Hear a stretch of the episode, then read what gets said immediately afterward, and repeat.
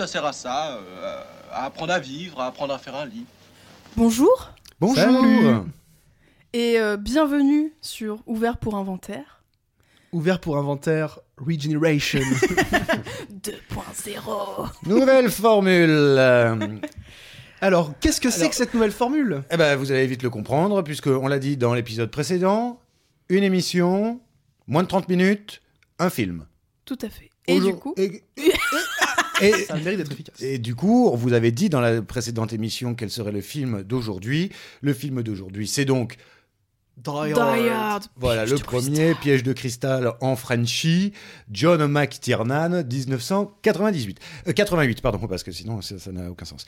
Euh, Louis, tu vas nous faire un petit topo rapide euh, concernant un peu le, le contexte historique de la chose. Et euh, moi, je voudrais bien, ce que je m'étais gardé, euh, juste vous faire part du résumé qui est donné sur Disney, plus, enfin, sur Ah la chaîne Disney. Voilà. Oui, très rapidement, en fait, c'est à, chaque fois, on va essayer un peu de, contextualiser un peu plus les films qu'on qu'on ne le faisait jusqu'ici, euh, mais vraiment euh, juste sur la période très courte qui précède la réalisation du film.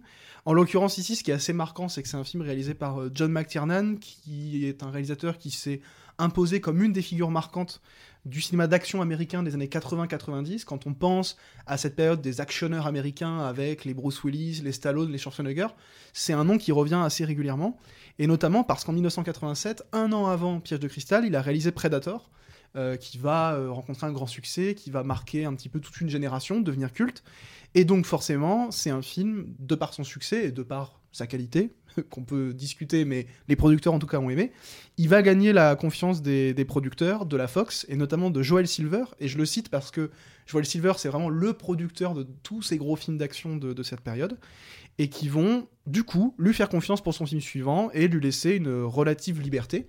Et donc, on peut vraiment considérer que Die Hard, c'est un gros film de studio, la Fox en l'occurrence, mais c'est aussi purement un film de John McTiernan, qui, chose quand même assez rare euh, dans le cinéma hollywoodien, a joui d'une certaine liberté au moment de la réalisation. Euh, chose un petit peu notable euh, et qu'on a tendance à oublier, c'est que le, film est adapté d'un roman euh, de Roderick Thorpe, qui n'est pas très connu, mais qui avait, écrit en 79 ce roman qui s'appelait Nothing Lasts Forever, et qui va du coup servir de base pour le scénario. Roman qui était un peu plus sombre, puisque d'ailleurs les braqueurs du film dont on va parler aujourd'hui étaient purement des terroristes dans le roman de base. Euh, chose que je trouve en fait assez amusante d'ailleurs, pour parler un tout petit peu du casting, c'est que un autre roman de ce même romancier avait été adapté à Hollywood euh, en 68 avec euh, Frank Sinatra dedans. Qui, avait déjà un certain âge à l'époque, et du coup il était contractuellement lié à la Fox dans le cadre d'adaptation de ce romancier, et donc au moment où Die Hard est mis en chantier, il est contractuellement amené à jouer dans le film. Euh, mais évidemment, ceux qui connaissent Die n'ont pas vu euh, Sinatra dans le film, et donc ça s'explique simplement par son âge. Mais je trouve assez amusant d'imaginer qu'il existe une réalité parallèle dans laquelle le contrat a été respecté, et où on a euh, le fameux chanteur-acteur dans le film. Et pour rester d'ailleurs sur le casting, évidemment, beaucoup d'acteurs avaient été envisagés, Stallone, Mel Gibson, Al Pacino, Burt Reynolds, Richard Gere, pour incarner le fameux euh, John McClane. Euh, tous étaient au sommet de leur carrière à l'époque, mais finalement, ils vont plutôt se diriger vers des acteurs de télévision peu connus à l'époque, et notamment Bruce Willis, qui à l'époque cartonne dans Clair de Lune, qui est une série comique, et on verra que finalement ça a un lien assez fort avec le film dont la dimension comique va participer au succès. Et donc, euh, acteur peu connu, qui va connaître en fait du coup son premier gros succès avec Die Hard. Euh, succès d'ailleurs relatif en France, puisque j'ai découvert à mon grand étonnement que le film en France n'avait fait que 650 000 entrées, Oh. ce qui pour un film de cette envergure Mm. n'est pas si tonitruant que ça à l'époque, mais évidemment c'est en vidéo, euh, à la grande ère de la VHS et des vidéoclubs, que Die Hard va devenir un film absolument culte en France. Voilà pour un petit peu de, de contexte. Alors pour le résumé, parce qu'habituellement on pitch, alors là franchement quand j'ai vu ce résumé sur Disney, puisque le film est actuellement encore, euh, je ne sais pas pour combien de temps sur Disney, euh, je crois qu'on peut pas faire mieux. Un policier affronte des terroristes qui ont envahi un immeuble de bureaux. c'est frontal. Je- voilà, ça fait penser un peu à ces résumés sur Netflix. Un film de bidule avec machin salué par la critique. Merci pour ce J'ai envie, de- j'ai envie de, de- j'ai envie de lancer un jeu, c'est résume ton film à la Disney. Bah là, je pense qu'on peut. Des bonhommes bleus comta- combattent le capitalisme dans une jungle. très drôle. Mais cela dit, cela dit, la simplicité Oui. du scénario et du pitch de Die Hard euh, explique sans doute son succès et, euh, Bien sûr. et le fait qu'il soit devenu culte parce que c'est quand même un film d'une efficacité redoutable et Mhm. qui explique sa longévité. Mhm. Alors, est-ce que l'un d'entre vous le découvrait pour l'occasion? Non. Moi, je l'ai redécouvert, mais alors je l'ai vu il y a tellement longtemps que je me souvenais plus de, plus franchement de l'intrigue, quoi. Donc euh, voilà. D'ailleurs, je l'ai redécouvert en version française parce que les voix, euh, les voix en version française sont vraiment trop, trop chouettes, quoi. Surtout de Bruce Willis. Alors moi je l'ai quand même mis en VO euh, parce que euh, pourquoi j'ai pris la parole moi bah, Alan- Peut-être Alan Rickman, Alan Rickman. qui Oui. notamment euh, euh, fait sa première grande performance au cinéma parce qu'il vient du théâtre à la base. Oui. Et c'est plus ou moins son premier grand rôle dans un gros film, disons. Alors, ce qui est amusant d'ailleurs, c'est que, enfin, vous me dites si je me trompe, mais parce que ça reste un truc un peu mystérieux. euh, globalement, c'est censé quand même être plutôt des Allemands. Alors, c'est des Allemands, mais ils racontent n'importe quoi en allemand. Voilà, alors il y a ça. Et alors surtout, c'est très très bien vu de leur part. Euh, Enfin, moi, je suis très content parce que j'adore Alan Rickman, mais d'avoir pris Alan Rickman qui a un accent britannique magnifique Oui. pour prendre un putain de chleu quand même. hein. Donc, euh, pour prendre un putain de rien dire. c'est- En plus d'être raciste, je veux dire, euh, pour jouer un Allemand, pardon. Euh, et donc, c'est vrai qu'on sait pas trop pourquoi, pourquoi ce choix des Allemands. Peut-être pour boucler avec le film d'après, où là, euh, Jeremy Irons, c'est ça, ça c'est le frère de je sais plus qui. Oula, alors Là, une donc tu parles du 3, Euh, du euh, 3, une je journée en enfer. Oui, une journée en enfer. Enfin, bon, bref, on s'en Alors, je pense qu'ils n'avaient pas anticipé, cela dit. Eh oui, non, alors bon, bon, ils, enfin, ils auraient pu être scandinaves, belges ou euh, français, on ne changeait pas grand-chose. Oui, alors, en fait, le, le- donc, Alan Rickman joue le chef des, des, des terroristes qui sont en fait des braqueurs qui Mhm. débarquent au Nakatomi Plaza un soir de réveillon euh, pour en fait braquer tout simplement ce grand immeuble dans lequel on trouve une collection qui appartient justement au, au- président de la grosse boîte dans laquelle travaille la femme du personnage joué par Bruce Willis. Et euh, du coup, tout le concept en fait du film tourne autour de cette idée que Bruce Willis, qui est un flic new-yorkais, se retrouve à Los Angeles pour retrouver sa femme pour ce réveillon. Il va dans, dans l'immeuble parce que en gros, elle est en, en gros c'est euh, rejoins-moi euh, au boulot et puis euh, dix minutes après on part faire réveillon, euh, le réveillon tranquillement de notre côté.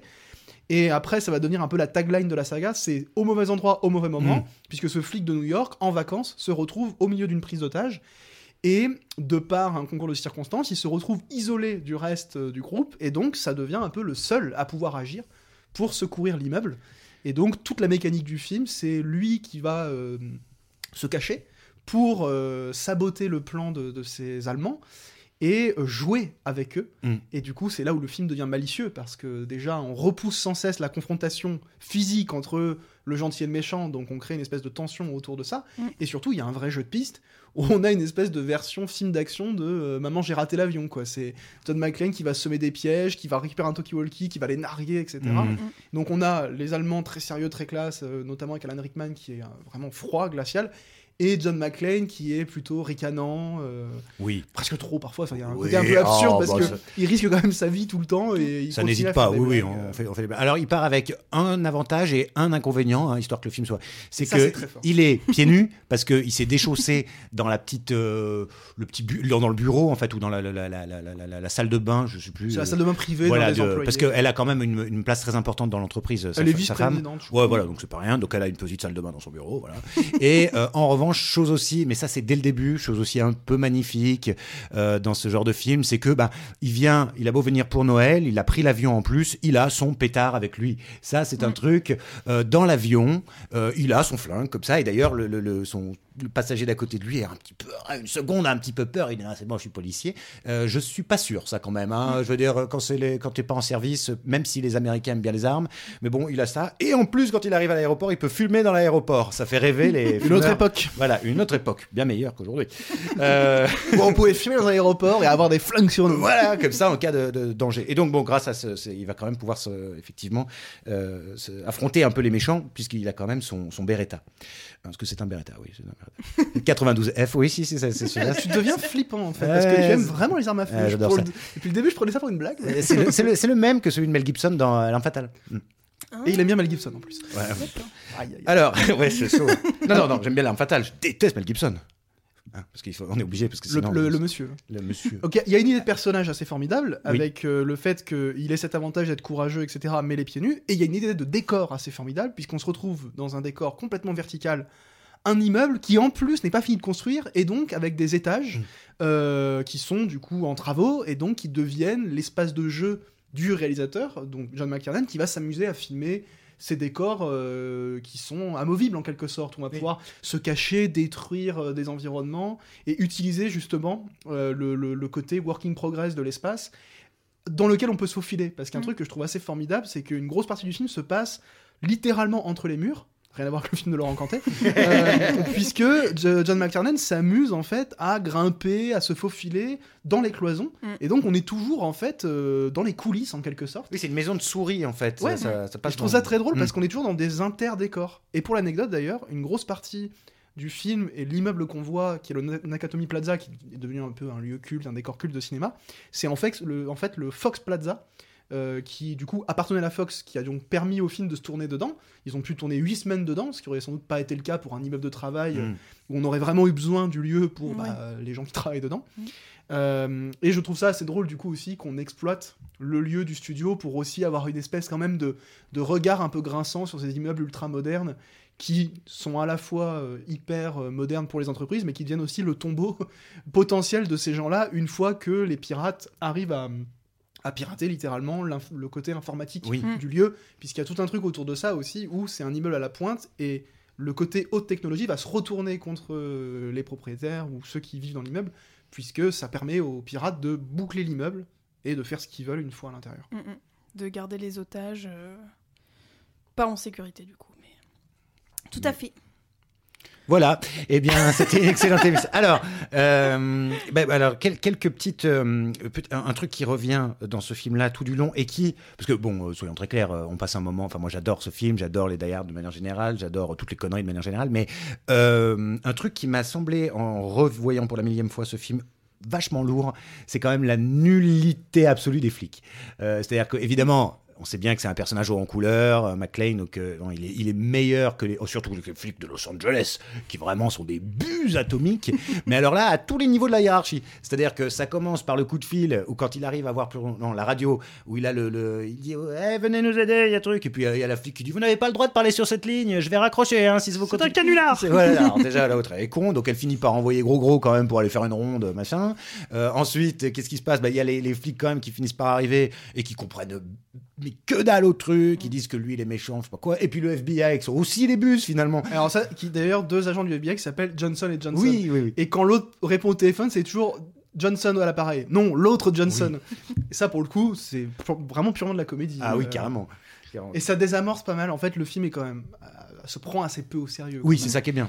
Et je crois d'ailleurs que c'est une des pierres angulaires, enfin, ce qui va en faire une des pierres angulaires du cinéma d'action de ces années-là, c'est justement tout à coup ce second degré qui est complètement intégré au récit d'action et au récit euh, policier, thriller, disons, parce que le, le film en fait est autant un film d'action qu'un film à suspense, disons, ce qui n'est pas toujours le cas.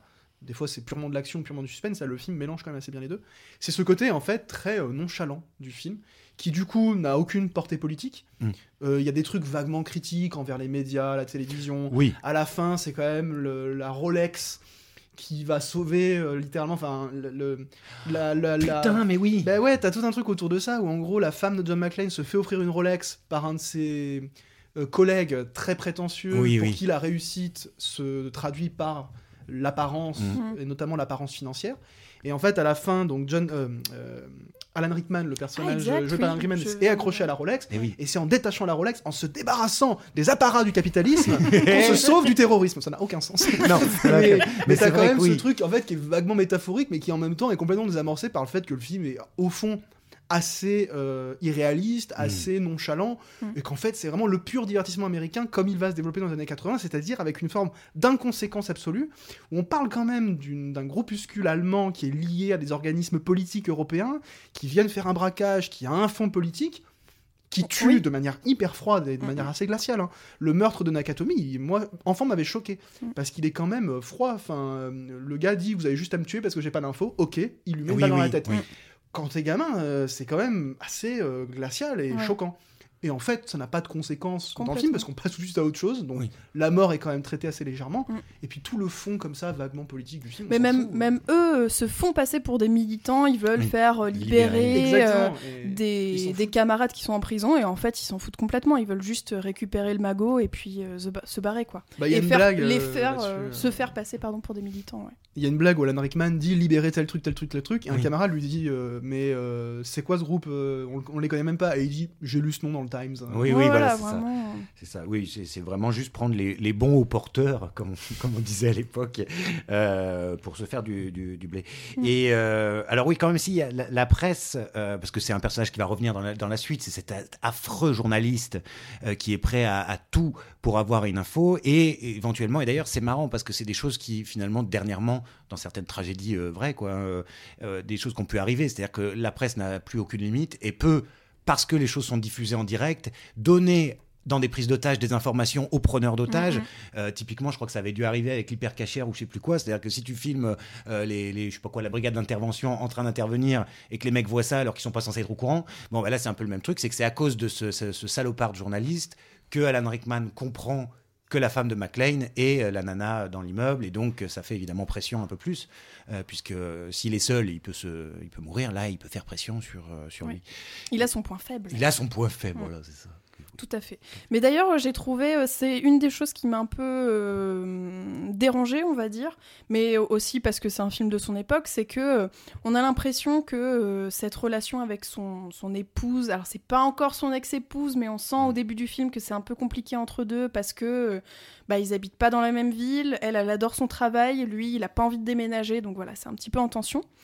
Et euh, à la fin du film, j'ai été un peu surprise parce que on se rend compte que euh, au milieu du film, il dit beaucoup de choses. Il dit que voilà, euh, il est vraiment désolé, il aime beaucoup sa femme, etc., etc. À son ami qu'il a au talkie-walkie, euh, le flic justement. de Qui 7 à la maison non de je sais plus cet acteur c'est celui qui joue dans les- ces séries euh, Ouais, ok. euh, enfin bref Bah lui, il a- C'est j'ai plus le Ah, l'acteur, mais il a une grosse carrière à la télévision. Oui, qui voilà. joue le, ouais. le flic qui est en bas de l'immeuble et qui fait le relais Voilà, justement. c'est ça. Et ça, c'est une, une idée pas mal dans le film d'ailleurs en termes de, de dynamique. C'est en fait, il y a vraiment l'intérieur et l'extérieur qui sont, ça. qui sont complètement coupés l'un de l'autre. Ouais. Et le relais se fait entre John McClane et ce flic. Euh, qui est un peu le, le, le comic relief un petit Ouais, peu il a un côté un peu C'est un peu le good guy, euh, Oui, voilà. justement des flics qui sont présents à l'extérieur, qui sont, comme tu l'as dit Quentin, euh, plutôt des bus, quoi. Et euh, mais à la fin du film, j'ai trouvé ça un peu étrange parce que c'est vraiment, bon, il est content que sa femme soit vivante, mais Mm. vraiment euh, en, en deux minutes, il la met de côté, il fait ah mon bon copain, Oui. ah, comment vas-tu? Ah bah, d'accord, ok. et oui parce Le qu'il sens faut, des priorités, il quoi. faut encore pouvoir boucler la boucle avec ce mort qui n'est pas mort et euh, surtout cette alors là aussi dans le Alors genre moi, je trouve, je trouve hyper, je trouve ça nauséabond là. Je pense qu'on pense à la même Oui, je pense. euh, c'est-à-dire que- quelle est la rédemption? Parce que chaque personnage doit avoir une rédemption. exactement Et lui, donc le pote flic, Ouais. je te devance un peu, mais c'est pour t'avancer sur la fin. Ouais. Ce pote, ce pote flic en bas finit par se confier à John McClane au talkie-walkie et lui dit Moi, en gros, mon, mon fardeau, c'est que j'ai tué accidentellement un gosse de 13 ans Exact. parce que j'avais pris son pistolet à eau pour un vrai pistolet. Mm. Déjà, le mec est encore en fonction, bref. Ouais. Euh, enfin, il a quand même tué un gosse, quoi. Mais en tout cas, c'est un peu sa dynamique de quel est le poids que je porte en tant que personnage. Mm. Et la fin, magnifique musique, un plan hyper élaboré. Et à quoi on assiste Un peu sidéré. Et ben c'est ça, oui, à cette. euh, Enfin, est-ce que c'est la rédemption ou c'est plutôt je remonte à cheval et c'est-à-dire pour pouvoir me reconstruire, je tue quelqu'un d'autre. Ouais. Exactement. Et Alors c'est ça, ça. c'est vraiment nauséabond. Le mec hein. explique qu'il a plus jamais pu sortir son arme, donc bilan, il s'est retrouvé un peu à faire des patrouilles à la con, et Mhm. visiblement, il mange plutôt des donuts, et quand tu- on fait une patrouille, ça se passe pas trop mal, enfin, on sort pas de la bagnole. Et là, on comprend que il va se retrouver en tuant quelqu'un. Alors certes, en tuant un, un salopard, un méchant, hein, on est très clair là-dessus, les méchants, les gentils, c'est assez net, hein.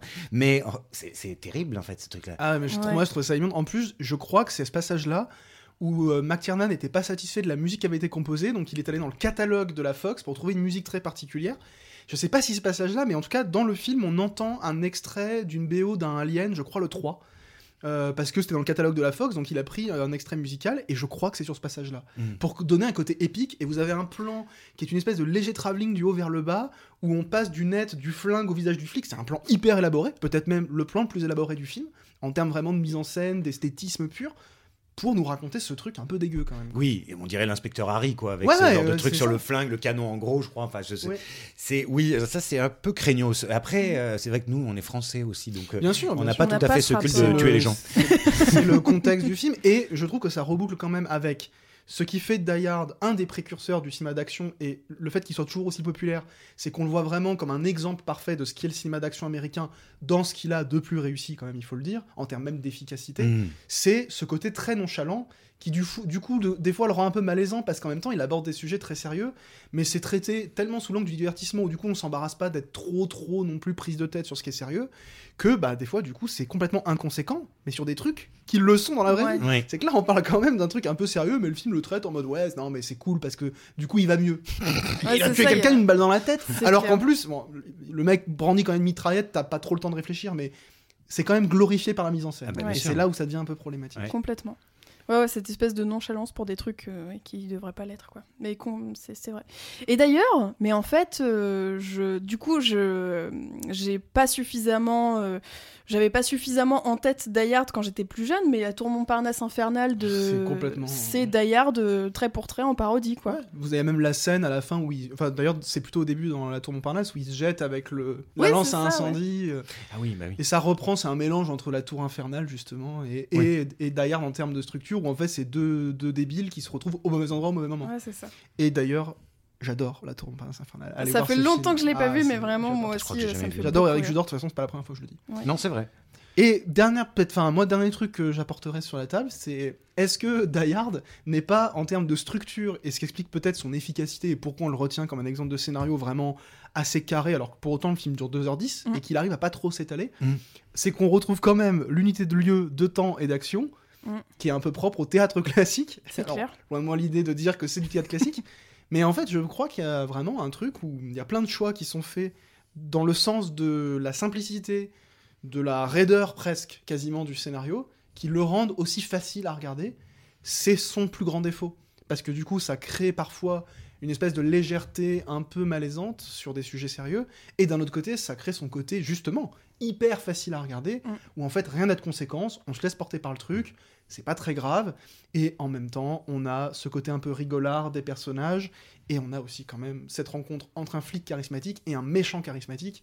Et on n'a pas tellement parlé d'Alan Rickman, mais c'est quand même un méchant incroyable. Oui. Et la séquence où ils se rencontrent et où Mm, mm. J'en dis pas trop plus pour Ouais, ceux qui l'ont pas vu, mais à un moment donné, ils se rencontrent sans se rencontrer. Et là, pour le coup, la- la- le, le film, je me suis quand même dit, cette séquence, elle est très très chouette. Elle Ouais. fonctionne très bien parce qu'elle te met en tant que spectateur dans la complicité. Et hum, les deux personnages, à ce moment-là, sont au sommet de leur caractérisation de personnages malins, en fait. Ouais. Et j'ai trouvé ça très chouette. En, Oui. en- en tout cas, j'ai trouvé ça très malin. Et ça a fonctionné sur moi.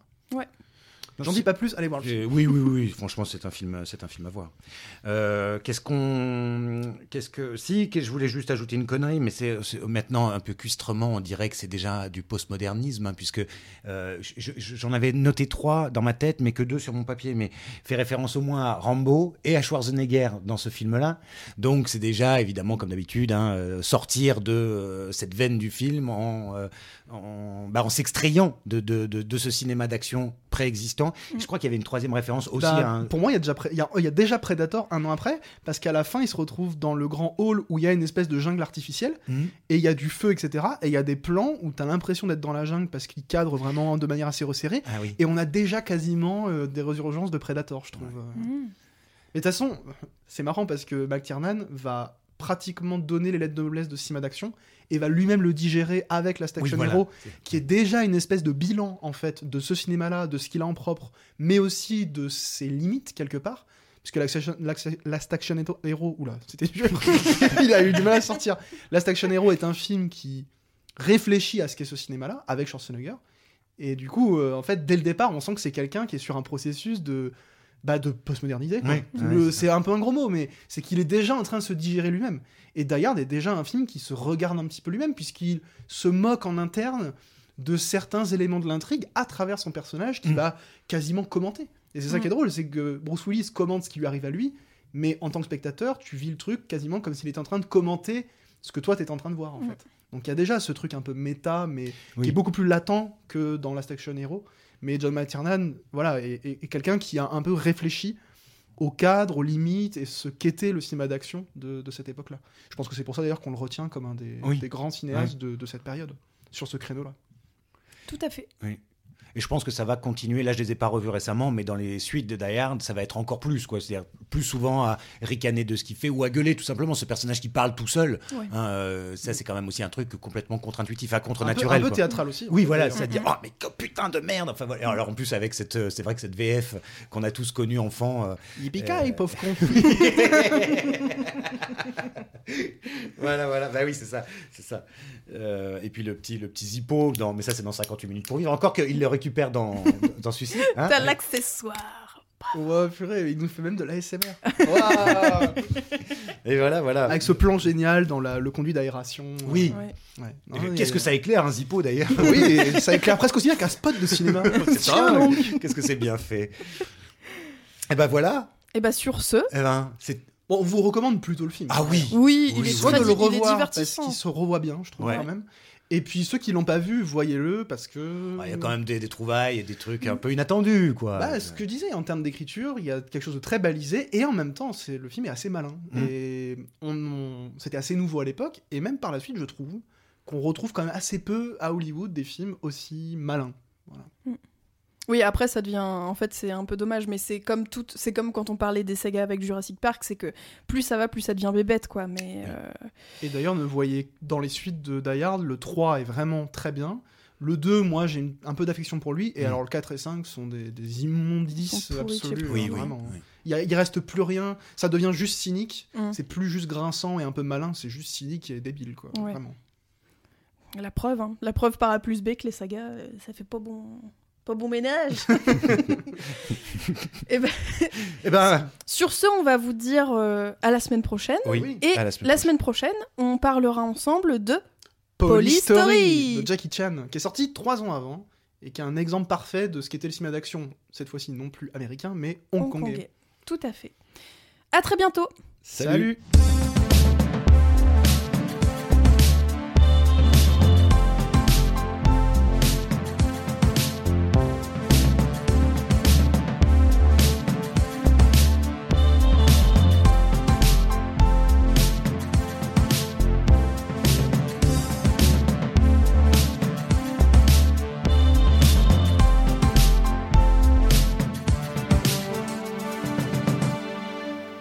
Les films, ça sert à ça, euh, à apprendre à vivre, à apprendre à faire un lit.